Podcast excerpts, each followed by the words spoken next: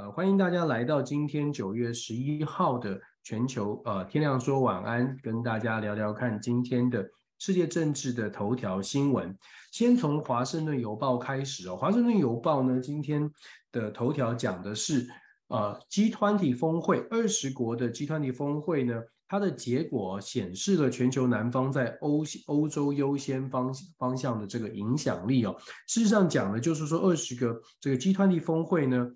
基本上哦，美国去配合了欧呃印度所提出来的一份文件。我们之前有跟大家说过，G20 峰会会有通常都会有一份共同的声明。这一份共同声明呢，今年也不意外。不过这份共同声明非常的长哦，长达三十七页，总共有八十三点，总共有八十三点的所谓的共同的共识。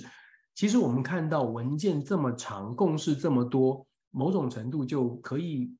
反映出接下来要能够落实这些共识有一定的难度，毕竟二十个国家要把重心放在八十三项共识上面，难度蛮高的。可是 G20 峰会呢，也在这边特别强调，G20 峰会在这一次会议当中有几个重点。重点我们刚刚说的，像是美国呢配合的印度所提出来的这个报告，所提出来的这个建议呢，基本上可以看到美国确实确确实实的在所谓的国际合作上，希望盟友也扮演更重要的角色，或者是希望盟友觉得。各自都扮演了更重要的角色，而美国在这次 G20 峰会当中所提出来的所谓的中呃印度跟整个中东地区建立一个所所谓的航运的连接，要打造一条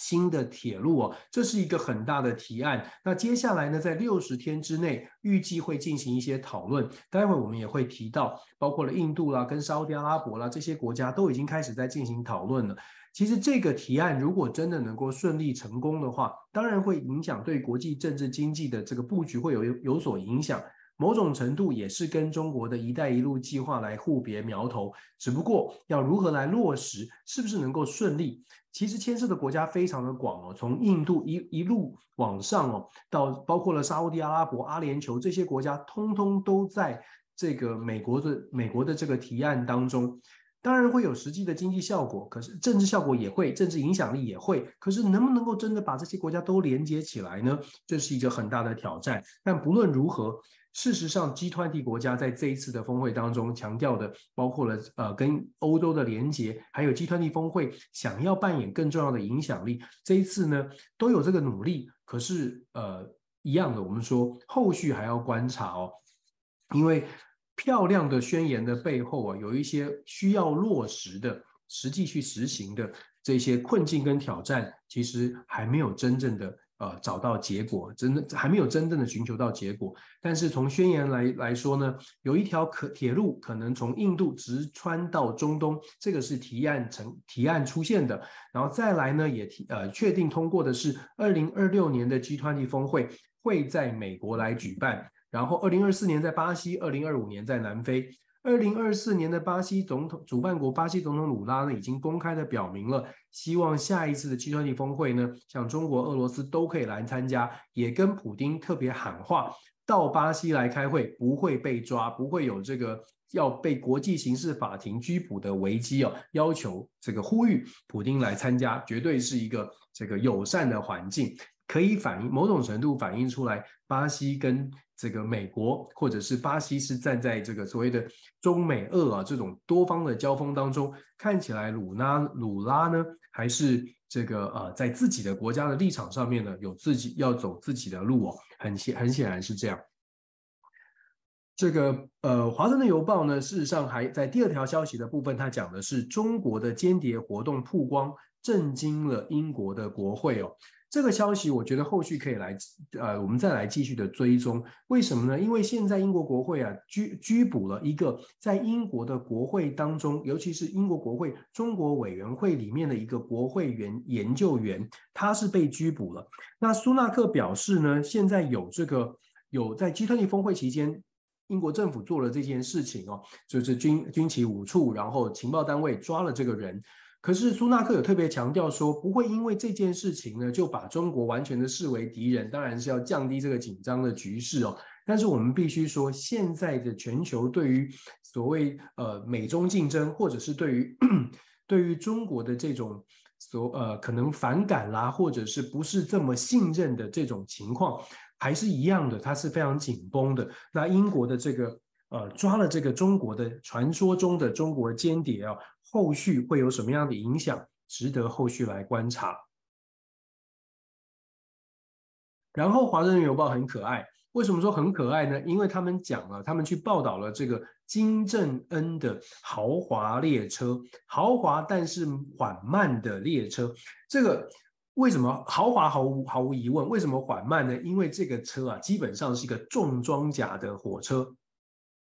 因为金正恩呢，这是四年来，过去这四年来首次的要出离开离开这个呃北韩，要到其他的国家来做访问。那这一次看起来呢，是要坐坐这个重装的列车火车，要到莫斯要到俄罗斯去开会，还不是到莫斯科，到俄罗斯去参加这个会议哦，要跟普丁见面。那为了安全，当然毫无疑问的，这个安全的系数一定要非常高，所以他这个。内内部很豪华，但是重装甲来保护它。那特别呢，华油就做了这个做了这个报道。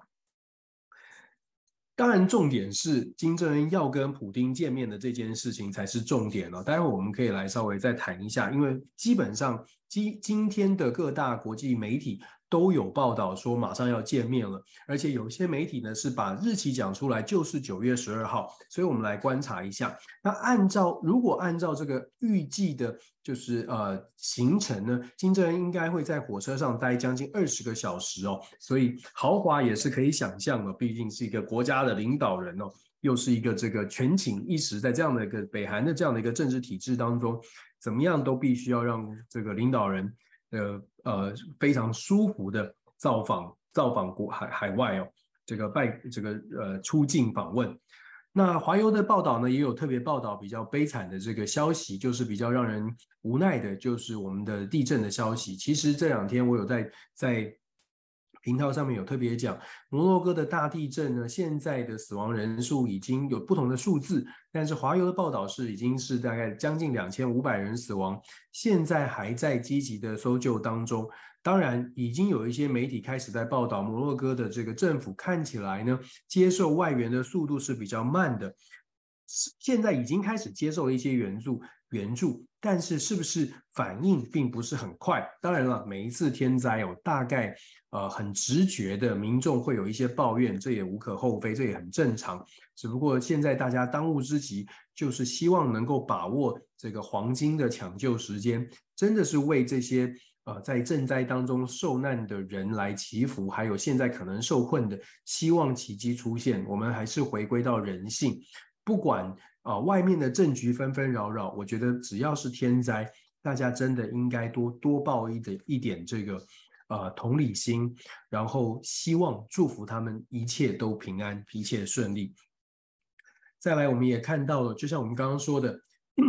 北韩的金正恩要访问要拜访普丁哦，这是很重要的。那一直都没有说哪一个时间点，其实某种程度这个保密呢也是必要的。以像像现在像北韩或俄罗斯。这样的一个呃，在国际上面现在遇到的这个，在在这种情势之下，当然他们也会很紧张，就是元首的领导人的安全，所以时间地点都要相对来说是非常保密、非常合理的。那但是呢，预计有人说呢是九月十二号就会见面，有人说是下周的某一天，但原则上为什么就引发这么大的关注？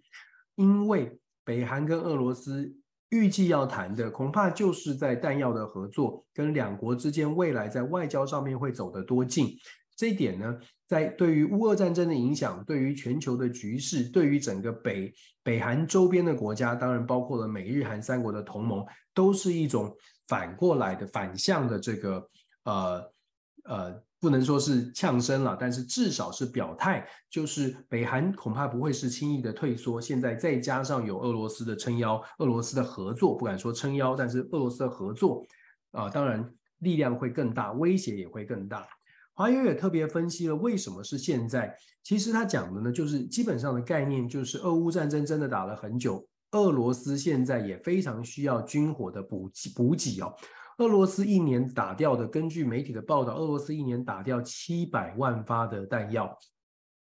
这证明，这说明了什么呢？这说明了不管北韩，有人说北韩的科技没有俄罗斯进步啊，北韩的科技有真的有帮助吗？现在以这种打掉的弹药的数量七百万发弹药，事实上任何的这种，即便是传统武器，即便是普通的子弹弹药，对于俄罗斯来说都是会有澳元，都是会有帮助的。那再来就是包括了外交上面，有任何一个国家比较具有对于国际上面对于呃对国际上面比较具有威胁性的国家站在一起。事实上，那个威胁就有一点加成的效果。所以，为什么是现在呢？其实谈判的筹码会增加，而战场上面的需求也确实是，呃，是有必要的。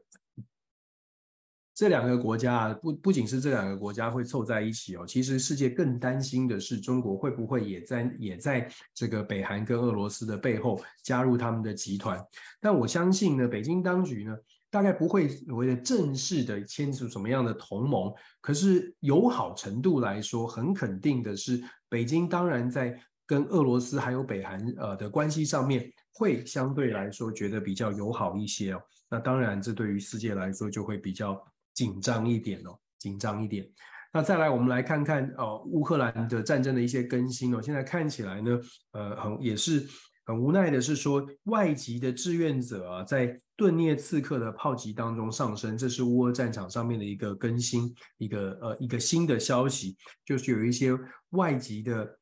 援助援助者志愿者呢，在这里是呃呃很不幸的在战火当中丧生。再来，我们也特别讲到了这个，华友也特别报道了以色列的最高法院哦，在着手进行司法改革的时候，必须要了解什么事情。事实上呢，以色列的司法改革，现在以色列对于司法的这个改革的抗争是越来越越演越烈，而且好像没有停歇。当然，我们可以稍微讲一下，因为有一些媒体呢，比给了比较深入的报道。我们简单来说呢，以色列司法改革现在触及到以色列一个核心的问题，就是以色列在一九四八年独立之后，一直都没有一个非常明确的目标跟方向。什么样的目标跟方向呢？就是以色列到底要成为一个。犹太国家还是一个民主国家，这是一个非常有趣的话题，也是非常有有趣的问题，也是一个蛮深刻的问题，蛮难解的问题。为什么这么说呢？以色列建国，我们知道它是以太有以以以犹太人来建国，可是犹太人是什么概念？犹太人里面又有不同的所谓的正统犹太教，还有不同的这个教派或不同的血缘血统。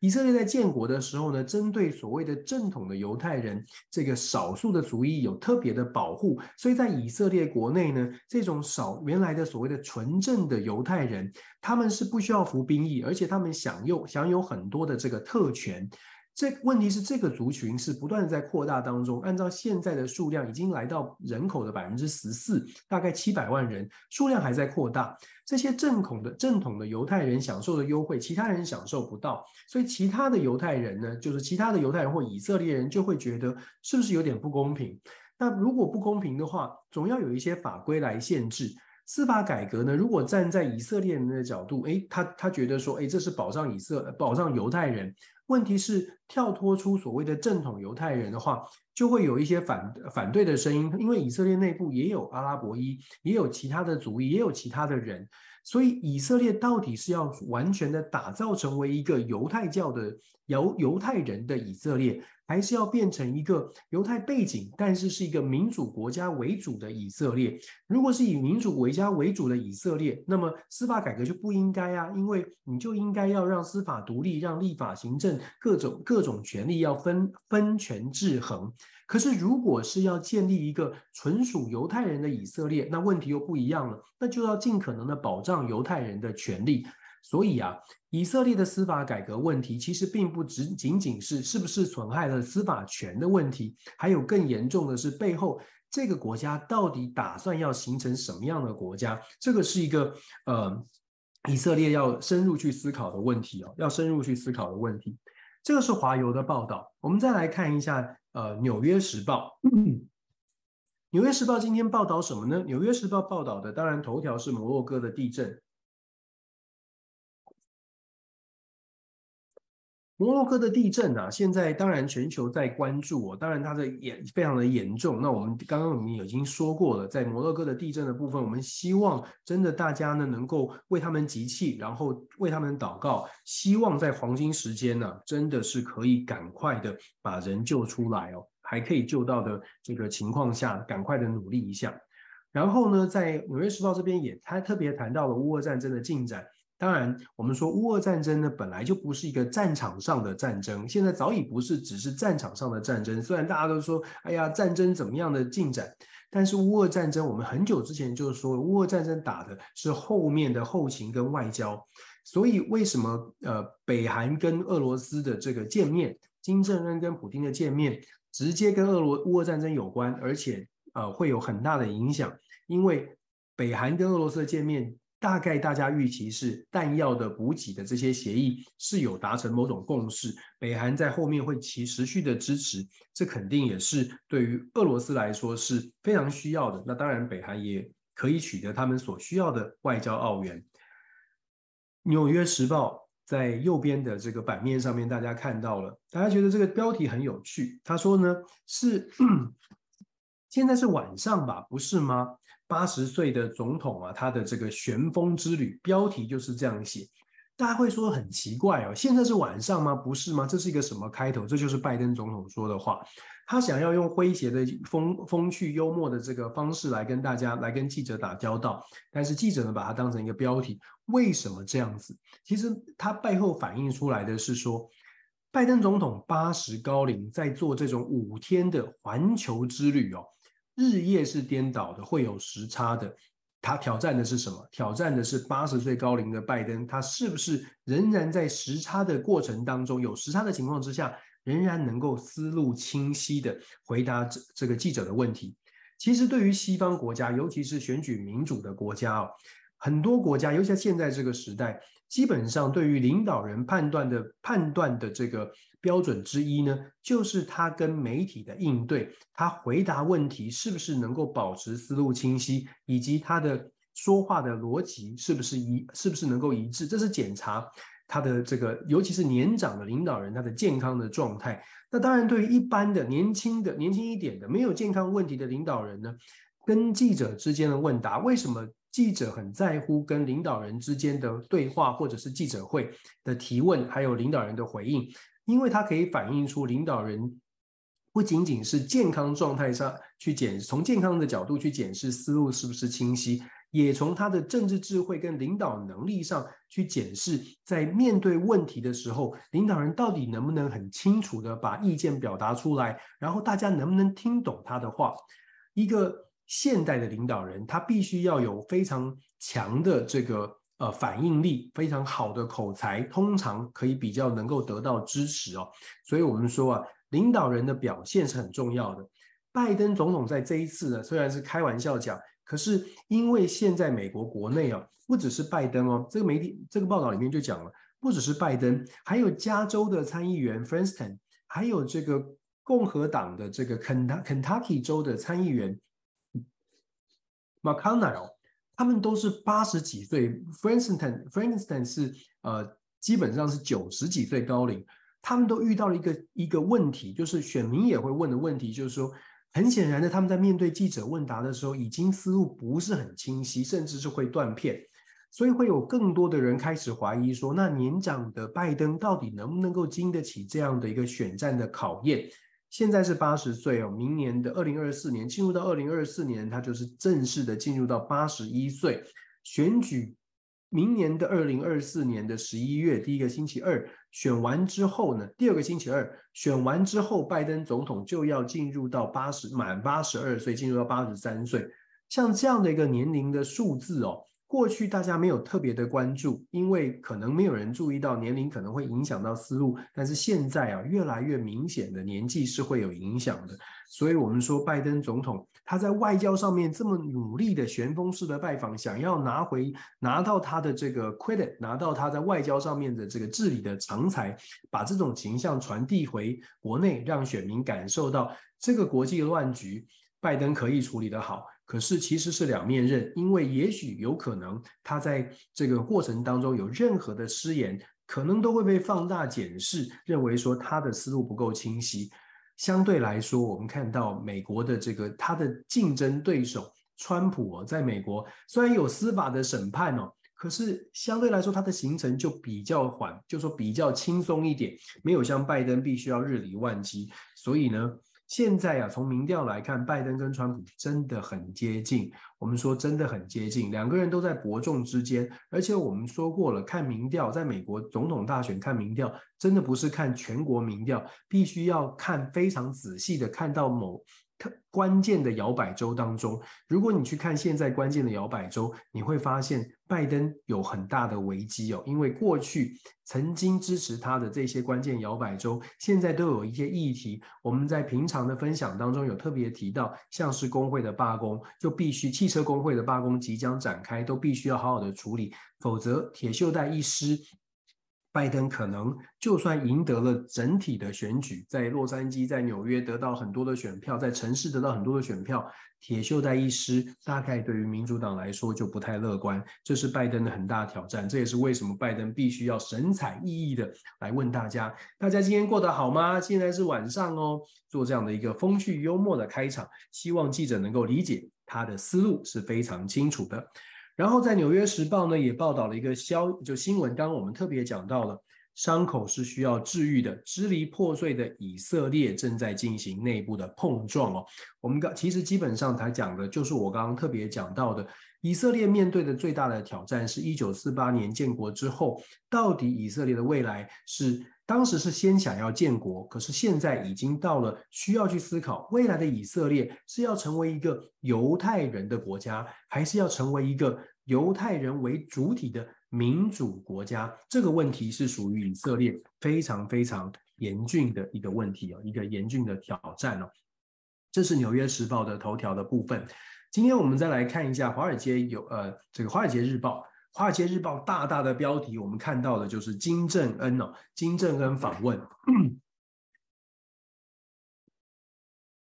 金正恩访问，金正恩访问呢，一样的，我们说很重要的，大家都说啊，bulletproof。你看这个华尔街《华尔街日报》就讲说，这是一个这个呃呃防弹的火车。然后即将呢要去拜会到普丁，然后这个很重要。我们说全世界大概今天都会提到这个北韩的金正恩访问。然后在《华尔街日报》的部分，我们刚刚说过了，《华尔街日报》的部分也特别讲到说，这个呃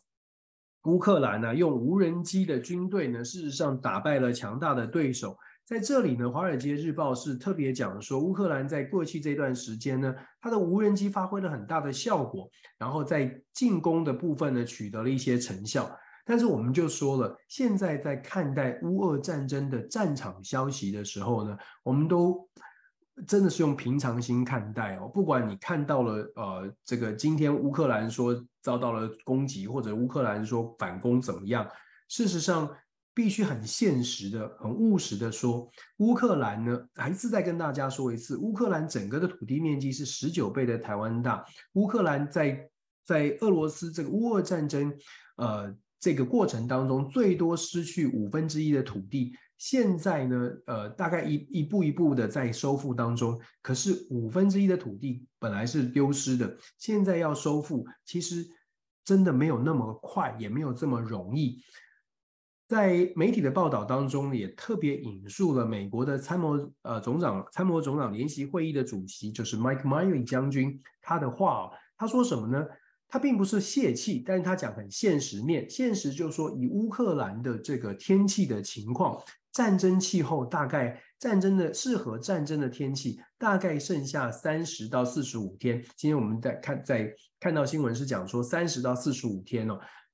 就算两个月好了，基本上从现在九月份到十一月，我们知道像乌克兰的天气有进入到十一月，进入了冬天之后，就是进入冰天雪地。这个就是麦利将军所说的战斗天气，天气还好，还没有在冰天雪地之下的情况呢。呃，剩下的这个区间，剩下大概两个月以内，这也是为什么大家会说乌俄战争啊，恐怕要在两个月之内完全的收复很困难。所以过了这两个月。那进入到非适不太适合战争的天气，它的进展恐怕会更慢。这个战争的僵局，这个战局呢，呃，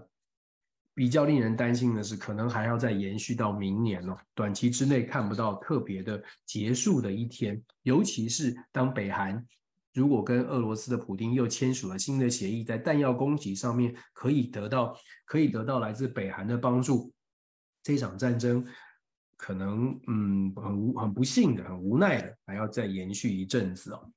我们在《华尔街日报》也看到了，他报道了英国英呃英国因为中国间谍调查呢，逮捕了议会的研究员，如同我们刚刚所说的，国会国会的研究员，尤其是他是在中国委员会任职的国会研究员呢，被调查而且被逮捕了。这个呃，苏纳克马上跳出来说，这个不会影响到中国的这跟中国之间的关系，不会把它扩大，但是呢。还是一样，整个的反对的，就是对于中国或者是中对于中国相关事务的这个怀疑的心态，其实在西方世界确实是比过去高了很多。这一点呢，对于未来是不是能够呃调解，或者只是未来是不是能够这种反中的气氛能够降低下来，我想是呃世界能不能恢复到平静的一个关键的指标哦，大家可以来观察一下。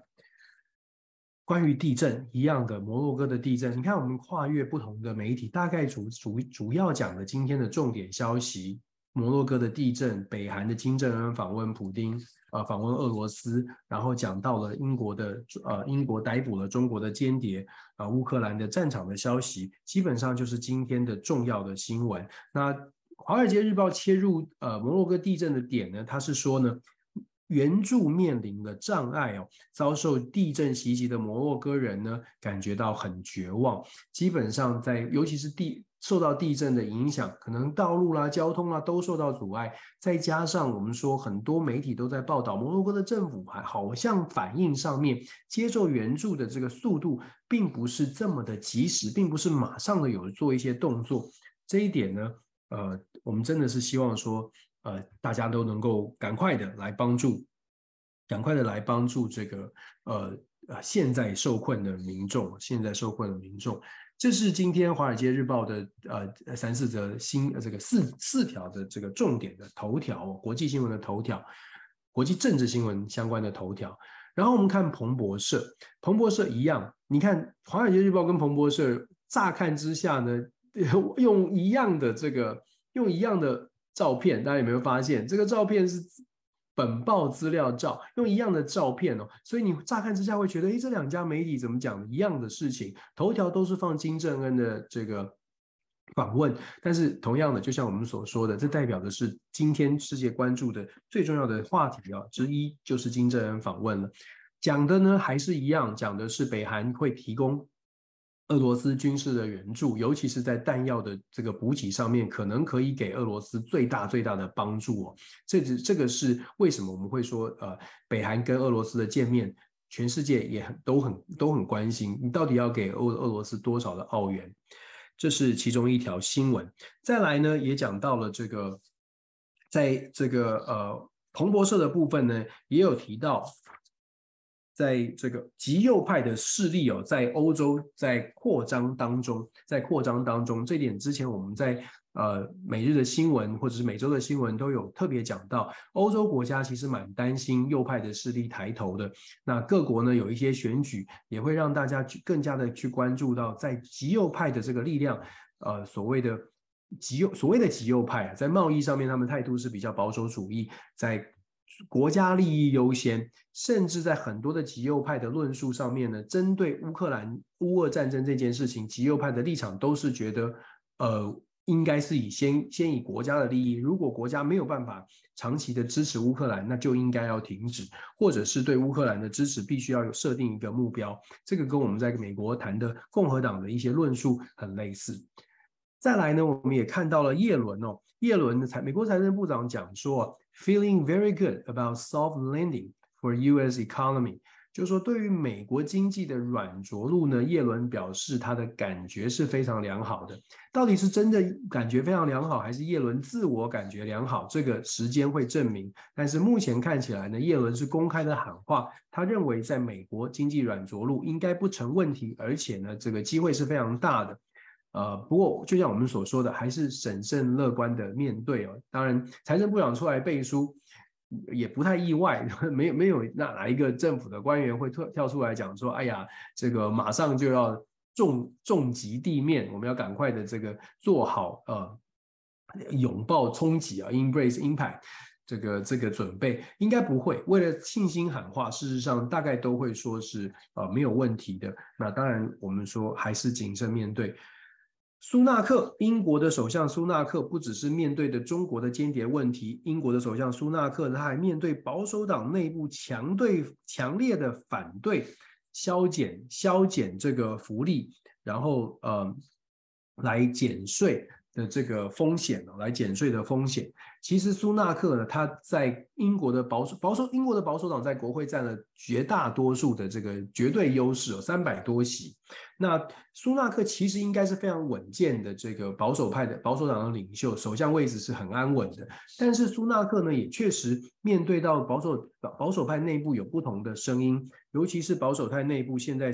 认有些人是认为说，哎，福利要继续维持哦。这个呃，但是苏纳克是认为说，哎，必须要必须要这个减减削减福利才能够减税，呃，所以我们说保守派啊，我们一直来说所谓的在欧洲国家所谓的右派左派，就是保守派进步派，其实他在譬如说在所谓的财政的控制上面，财政的政策上面呢，呃，很统很笼统的概念。就是保守派认为说，我们就是税要低一点，钱在自己的口袋自己来处理。那进步派呢，会认为说，左派会比较倾比较倾向说，政府就是应该要比较大一点，政府要做更多的事情，所以收多一点税没关系，只要政府有效率、有效能，能够帮助到这个社会，那么政府大可以收多一点的税，因为我们必须透过政府才有办法用公权力来照顾到社会的弱势族群。但是，就像我们所说的，保守派不吃这一套，他们觉得政府才是问题。记得雷根所曾经说过，美国总统雷根说过很有名的话，就是这个政府才是问题哦。有的时候，政府本身不管是官僚啦，或者是这个叠床架屋、效能不彰，收了税呢也没有办法好好的运用，不见得是贪污，但是收了税，你交很高的税。可是也不见得政府就能够妥妥善的运用，不见得因为交了很多的税，政府口袋比较有钱，就能够让弱势族群真的享受到福利。所以，与其这样呢，保守派就会比较认为说，那钱就给我，我不要收我们那么多税。然后呢，我们我们自己去做这个呃社区服务，我们自己把省下来的税，我们会自己人会发挥善良的本性，我们会去做一些社区的服务，然后会捐款、会捐献、会去会去教会，我们交给民间团体。保守派比较相信说，哎，教会会去做慈善福利哦，不需要政府来做这种大规模的福利福利工作。立场上面呢，其实态度上面是很不一样的，在。Bloomberg 的彭彭博社也特别讲到，通货膨胀的危机呢，正在削弱着非洲的气候共识，很现实啦，其实就是很现实的在说，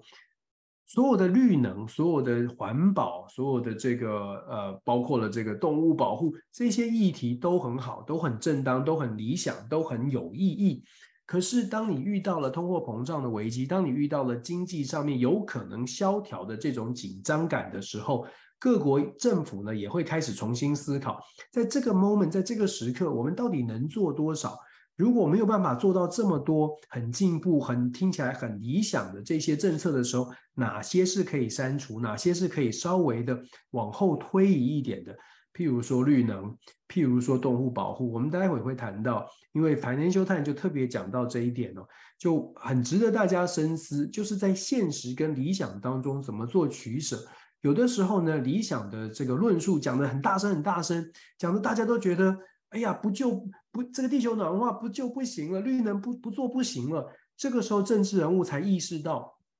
呃，这个比绿能比气球暖地球暖化更严重的是，我现在要破产了。有的时候就是。政治人物把政策讲得非常非常的理理想，非常的冠冕堂皇的时候，就会有点收不回来。因为你都讲了不做，我们这个地球要毁灭了。譬如说，不做这个地绿能，我们地球要毁灭了。不做的话，我们明年就糟糕了，就是大家都会很热很热，然后这个所有的问题都会出现。可是呢，一回头发现，哎，要做绿能，要做环保，要做动物保护。他所需要的资源，或者是现实上面有很多人要靠着这些传统的产业要吃饭的，他没有办法生活了。所以政治人物讲完冠冕堂皇的话，一转身又必须要做政策的调整，又把它收回来一点，因为做不到。所以一般的选民、一般的人民哦，为什么我们说要多广泛的去看世界各国的新闻？有的时候是看别国的新闻，反过来想想。自己的国家遇到了什么样的问题？你看别的国家，有些国家，哎，他们推动了非核家园，或者是非呃这核能的这个减少核能，可是，一转头发现，哎，他们怎么又开始重新启动核能，或重新说，哎，核能好像没有这么糟糕？因为别的国家遇到的遇到真实非常现实的问题。那你看到了这些国际新闻，应该要做反思，就是别人不能做，我们会是特别的吗？我们是可以做的吗？然后动物保护。或者是任何的话，任何的话题，乍听之下有道理的话题，其实还是需要反复的咀嚼咀嚼，然后还是需要考量到各个国家、各个社会，包括了它的社会的文化的接受度，都必须要考讨论哦。不是哪一个话题讲的觉得很有道理，或者是在别国成功，在这里就会成功，这些都是呃。大家可以一起来思考的。我觉得作为一个 informed citizen 的好处呢，就是你知道世界上发生很多事，所以你有一个参考的这个指标。你知道在美国这个成功了，这个失败了；在英国这个成功，这个失败。它的目标不是只是让你知道而已，它是让你可以想一想，为什么在那边会失败？那我们采用同样的东西，我们会成功吗？或者是我们有没有一些隐忧？国际新闻，我期待大家可以一起来做这样的学习，就是。他山之石可以攻错，真的要能够攻错，不是只是拿来就是好听的、适合我们的拿来用。觉得这个别人失败的经验，我们都不会发生，好像也不应该是这样哈。亚洲消息，亚洲的这个日经日经新闻呢，讲什么呢？他说啊，印度跟沙乌地阿拉伯呢，正在开始讨论这个美国所提议的。这个所谓啊铁路跟港口的项目开始积极的讨论了。这个在日印印度跟沙乌地阿拉伯正在做这个讨论。然后呢，呃，日经也有特别讲到说，这个啊东亚俄罗斯准备开启所谓的东亚经济论坛，这个就是预期可能会去参加的这个。呃，可能会去参加的这个会议，就是北韩可能会去参加的会议。不过，日经也讲说，日本的外相啊，看起来哈亚西就是林林方正呢，也 make unannounced visit to Ukraine，就是说他呢在俄罗斯公公布说要开开召开这个东亚经济论坛的时候呢，林芳正造访了乌克兰呢，也强调日本会继续的给乌克兰一些支持。那当然了，这个是很明显的这个选边站。然后我们刚刚说到了印度跟沙乌地阿拉伯开启这开启这些讨论哦，这个铁路能不能成功，关键恐怕也不是美国，关键在于印度啦、沙乌地阿拉伯、阿联酋有钱的是不是愿意出钱，有利的是不是觉得这个这个 deal 是跟他们会帮助他们增加影响力，这个后续我们可以可以持续来观察哦。再来呢，我们看到的是，呃，日经也特别讲到了北韩的金正恩将会访问俄罗斯，然后日经也讲到了这个。拜登呢，河内之行达成了晶片，就是说喷气式飞机，就是客机啊，波音公司的客机，还有晶片的交易哦。那当然了，美国呢是希望跟拜是跟越南的关系升升级，美国是希望跟越南的关系可以升级到尽可能的高。根据媒体报道呢，Jack Sullivan 就是美国的国安顾问，有跟越南的官方呢特别强调，我们希望在尽可能你们可以接受的范围，不影响到你们国家的这个状态之下呢，尽可能把美国跟越南的关系哦拉高到最高的层次。美国甚至是说是全球战略伙伴的地位。不过对越南来说，它怎么样在美中之间取得平平衡？现在看起来，越南操作的方式就是说，尽可能的取得美国的投资，也跟美国是交好的。可是，这是不是代表越南就是在美中之间会选边站？其实恰恰反过来，越南现在知道自己是大家都想要，中国想要做朋友，美国想要做朋友，所以我们说越南采取的这个对冲的对冲的政策，对冲的外交策略，hedging。就是你对我好一点，诶，我很欣然接受。可是我也不会完全倾向你这一边。那你如果对我不好的话呢，很抱歉，我就会往另外一边游移一点哦。透过这样的一个这样的一个摆荡呢，为自己的国家争取最大的利益。在过去一段时间，很多人觉得说，哎呀，这个两强交锋呢，你不选边站不行。但是看看越南，看看现在各个国家，在他们都回归到非常面非常务实的面对自己没有办法脱钩的情况，很多的国家在外交政策上都开始回回回到呃我们所说的 hedging，也就是对冲的策略哦。不讲别的，除了越南之外，你看看日本跟韩国，日本跟韩国在 G20 峰会上面举行了所谓的周边的会议哦。日本的首相岸田文雄跟韩国的总统尹锡悦，他们是特别讲到日本韩国会加强连结，会跟美国合作。可是很重要的一点是，他们也说他们会尽力的赶快召开跟中国的三方对话，也就是中日韩的对话也会赶快召开。尹锡悦不止一次公开的讲，美日韩三国的同盟目标是北韩，不是中国。某种程度呢，都在强调的是。我们没有要撕破脸哦，美日韩三国同盟，就算有这样的同盟，韩国加入不是因为要制衡中国，是北韩。那日本呢，其实也在说，跟中国的关系不是要进入到一个冲突的关系，还是希望能够对话。所以，我们接下来可以继续来观察。那我们从美国跟越南的关系呢，我们再来往下看东南亚国家。日经呢，它在今天的新新闻当中也特别讲到了这个马来西亚。马来西亚计划要禁止稀土矿的出口。现在这个社会，现在这个世界的局势哦，比较混乱一点。我们说了，现在这个体系呢，不再是有一个强国拍桌说了算。所以现在各国呢，基本上在自己的利益上面，只要你愿意，只要各国是很认真在思考自己国家利益的，大概都会采取同样的策略，就是先赶快清点一下自己的国家的利益在哪里，然后啊。然后做出一些保障。越南的首相安华呢，现在就计划呢，他打算呢，要在稀土矿的部分要保留，要 hold 住，要禁止出口。呃，当然，它是一个谈判的筹码。马来西亚产的这个稀土也很珍贵，对于电子产品未来都会有一定的影响力。所以，当马来西亚做出这个决定的时候，可想而知，有一些国家或者有需要的国家呢，就必须要。怎么样跟马来西亚来进行一些斡旋跟协商，可能因此呢，马来西亚就可以得到一些啊，真的能够帮助国家的好处。这个是日经的消息，然后我们赶快很快的来看一下财经时报。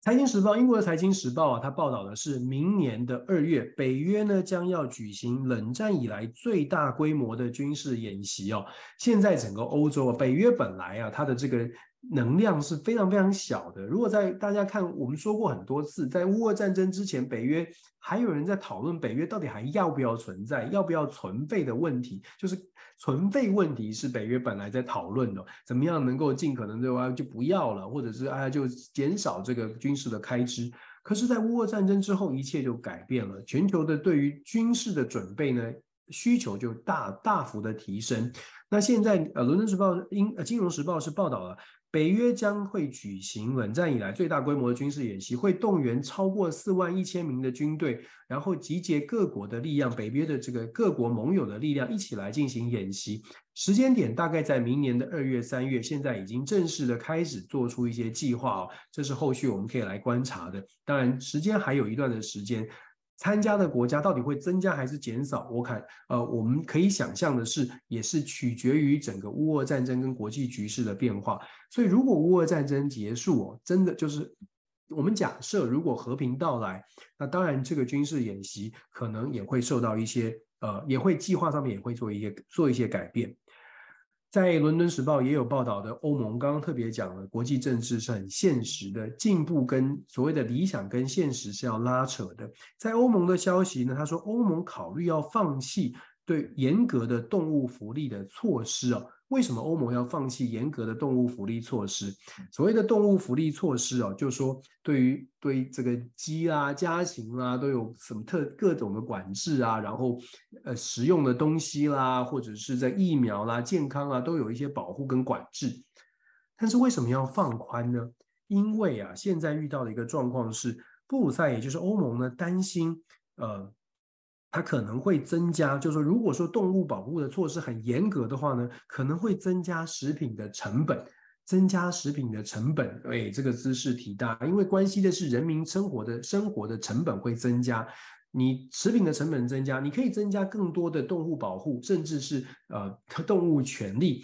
很重要，听起来很理想，也也真的是很很正确的一个想法跟观念。但是你一旦加诸了这些事情，我们讲夸张一点哦，就说，如果说动物你要非常的保，非常要建置更安全、更更舒适的环境，让呃让家禽家畜来来呃养养育这些家禽家畜。它就会增加成本，也许电费，也许是这个环境的这些清理啊、管理的费用，然后就会灌输到灌输到成本上面，就是食物的，就是动物的这个这些食用的，比如说肉品的这个成本上面，那就会影响到民生经济，通膨的压力就会出现了，就是这样的一个物价上涨，对于欧洲国家当然会有压力。这是为什么我们说理想跟现实呢，总是要一些拉扯。现实当中，如果有政治人物讲出很理想、很理想的政策的目标跟愿景，他最后有可能面临的就是他自己必须要把这个话收回去，因为很可能他面临现实的挑战是做不到。有的时候做不到就是做不到，那不，但也不是每个政治人物都愿意承承认自己做不到，所以就会变成。这个一个谎言说了一个一个一个夸张的话说了之后呢，就要用很多很多其他的这个呃很奇妙的政策或很奇妙的说法来掩盖之前可能给的这个太高太多的太过头的承诺。这个是呃伦呃英国呃这个伦敦的金融时报的报道，然后金融时报呢也有报道。也有报道，这个因为世界杯之吻呢，就是有一些性骚扰的这个性侵害的这个疑云呢，所以西班牙的足协主席是辞去了他的这个职务哦，辞去了他的职务。在中东的消息部分呢，伦敦伦敦的金融时报有报道，以色列的代表团呢，这个用联合国教科文组织的观察员身份造访了沙乌地阿拉伯。这个为什么会变成一个新闻呢？其实关键还是在以色列跟沙乌地阿拉伯的之间的关系哦。这个新闻会会会引起注意，是现在看起来呢，越来越多正式或非正式的以巴以色列跟阿拉伯之间的，以以色列跟沙乌地阿拉伯之间的这个交流是变变得比较频繁，也越来越多，代表的是。这个解冻或者是正常化是越来越越来越这个有谱，就真正的正常化看起来是越来越有谱了，所以可以来关关注一下。然后再下一条新闻讲的是叶伦呢，他否认，他觉得 G20 峰会呢并没有这个西方国家并没有去软化对于对于这个乌克兰的问题哦，他说这个声明啊没有软化，没有软化这个对乌克兰的支持。我们知道 G20 的声明当中讲得非常清楚。就是集团体是共同是这个禁止，或者是呃认为说没有任何一个国家呢可以对可以用武力来威胁其他的国家，或者用武力来获取其他国家的领土，也不支持任何国家采用核武器，或者是以使用核武器作为一个威胁，这是不能不能被接受的。那当然，因为 G20 峰会的声明里面没有讲到乌克兰、俄罗斯，没有解没有点名俄罗斯，所以有人就会认为，很多人就会解读说啊，那 G20 这个是一个妥协的产物，只是很笼统的讲说我们反对这个武力，反对这个呃军事的行动。所以叶伦呢跑出来讲说，不是不是，其实我们是还是很强硬的，立场是很坚定的。当然了，这就见仁见智了。就说为什么不提俄罗斯？那叶伦说不是不提俄罗斯，这个其实就是在讲讲述我们坚定的立场。所以我们就看一下这个大家到底怎么看待吧。